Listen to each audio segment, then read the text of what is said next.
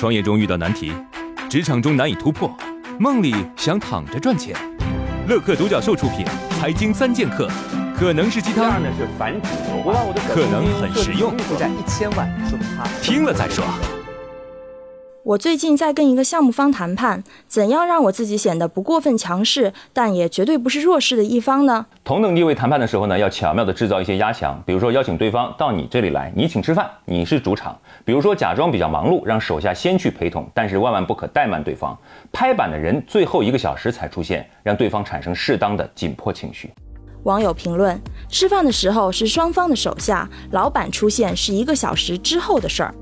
网友评论：商业根本没有以诚相待，一切只有利益在前，套路是必须的。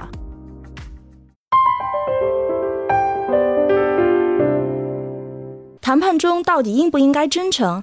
或者换句话说，应该怎么样真诚啊？因为有时候还是会害怕，因为自己的态度使得合作不成功。遇到高手过分真诚会死得很难看。商业不是慈善，你说的真诚，如果是直接亮出底牌的话，那就是大忌了。即便可以让步，也要把那一步拆成十步来让。你的让步幅度决定你的身价。不珍惜自己，对手也不会重视你。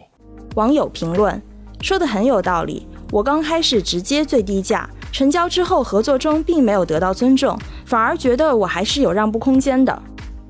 网友评论没错，谈合同的时候就是要这样，不要太强硬，一定要表现的真诚，慢慢让步，把利润控制住。利润的转化也很重要。总之要有底线。别人既然来谈，就说明你有价值。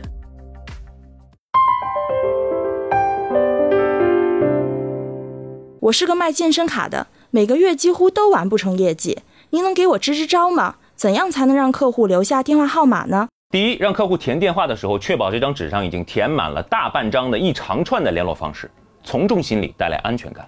第二，有条件的话，请客户坐下。人一旦坐下，就想歇一会儿再起来。能有一小杯比较烫的水递给他，你的时间会变得更多。第三，确保递给客户用的笔是一支一百块以上的优质笔，而不是两块钱的破烂圆珠笔，要让人有想写字的冲动。第四，卖健身卡的第一句话应该怎么说？帅哥美女，游泳健身看一下。错了，哥，你这肩膀很宽啊，底子很好。哎，小姐姐，有一根线想送给你，什么线啊？马甲线要不要？